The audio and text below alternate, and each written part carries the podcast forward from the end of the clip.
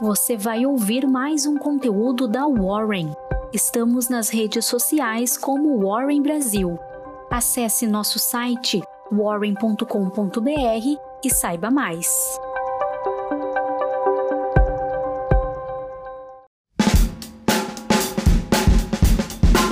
Muito bom dia, eu sou a Jéssica, analista de redes sociais, e estamos começando mais uma Warren Call nesta quinta-feira, dia 19 de agosto.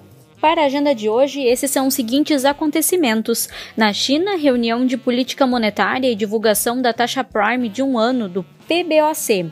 No Japão é dia de divulgação do índice de inflação ao consumidor IPC mensal e nos Estados Unidos, comum a toda quinta-feira, a divulgação dos pedidos de seguro-desemprego semanal. O Ibovespa engatou a sua terceira sessão de queda e perdeu a marca dos 117 mil pontos. A combinação de riscos fiscais, impasse na votação da reforma do imposto de renda e um cenário externo averso ao risco após a data do FONC impactaram o índice brasileiro, que caiu mais de 1% no dia. O setor de educação estendeu a liderança do Ibovespa por mais um dia, com a Cogna se consolidando como a maior alta do índice. Quatro anos após vender sua participação na Udux, o dono do grupo SEB voltou ao jogo e novamente é acionista do grupo de educação carioca.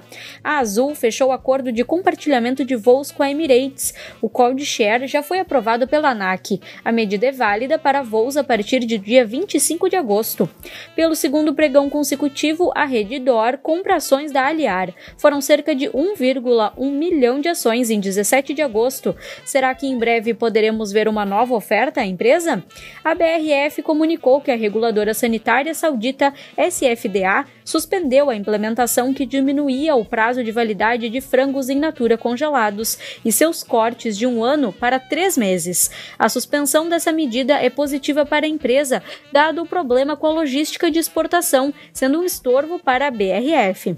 A Minerva anunciou que o seu conselho de administração aprovou a aquisição de uma participação majoritária da MyCarbon 3. Com isso, a empresa passa a ser sua subsidiária e terá como objeto social dentre outras questões, a atividade de comercialização de créditos de carbono e o desenvolvimento de outros serviços e atividades Vem impugnação por aí? De acordo com informações do jornal Valor Econômico, a fusão entre as locadoras de veículo Localiza e Unidas tem grandes chances de ser rejeitada pelo CAD. Segundo o relatório técnico, o regulador não veria remédios que poderiam evitar uma concentração danosa após a fusão.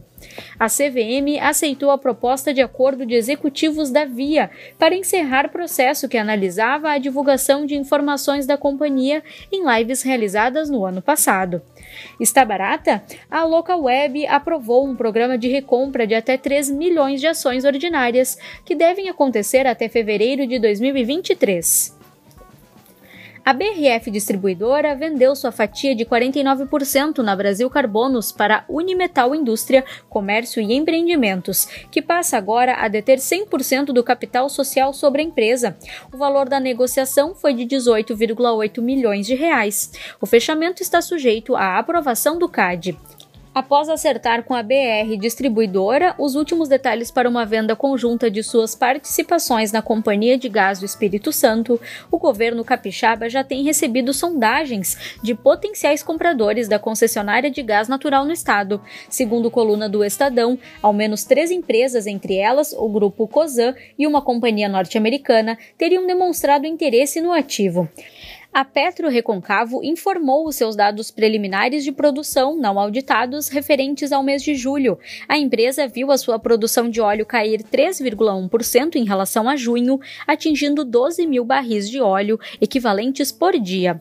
Os contratos futuros de minério de ferro negociados na bolsa chinesa recuaram mais de 4% nesta quarta, atingindo o menor patamar desde 24 de março.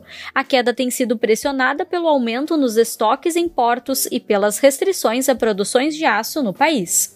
As empresas atreladas às commodities metálicas foram destaques negativos no pregão. A Uzi Minas liderou as perdas do Ibov. Wall Street estendeu mais um dia de queda, com os investidores digerindo a última ata da reunião do Federal Reserve. A ata indicou que a economia atingiu sua meta de inflação e está, entre aspas, perto de ficar satisfeita, fecha aspas, com a evolução do crescimento do emprego. O S&P 500 e o Dow Jones caíram pouco mais de 1%. O Nasdaq caiu 0,9%. O mercado de juros futuros permaneceu atento às preocupações em relação ao quadro das contas públicas. A indefinição sobre a questão dos precatórios e o tamanho do Auxílio Brasil tem colocado as taxas DI sob tensão, principalmente na parte intermediária da curva toda a curva a termo encerrou em alta nesta quarta-feira. A administradora de shoppings BR Malls fechou uma parceria com a empresa americana de caixas eletrônicos ATM de Bitcoin CoinCloud para a instalação de 15 novos equipamentos em nove cidades espalhadas pelo Brasil.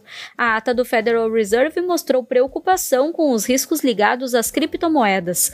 Até às 18 horas de quarta, o Bitcoin seguia neutro, cotado a 242 mil reais. Assim como o mercado de juros, o dólar tem sentido a pressão do temor fiscal. O real teve o pior desempenho global nesta quarta, com o dólar comercial ficando cotado a R$ 5,37 uma alta de quase 2%.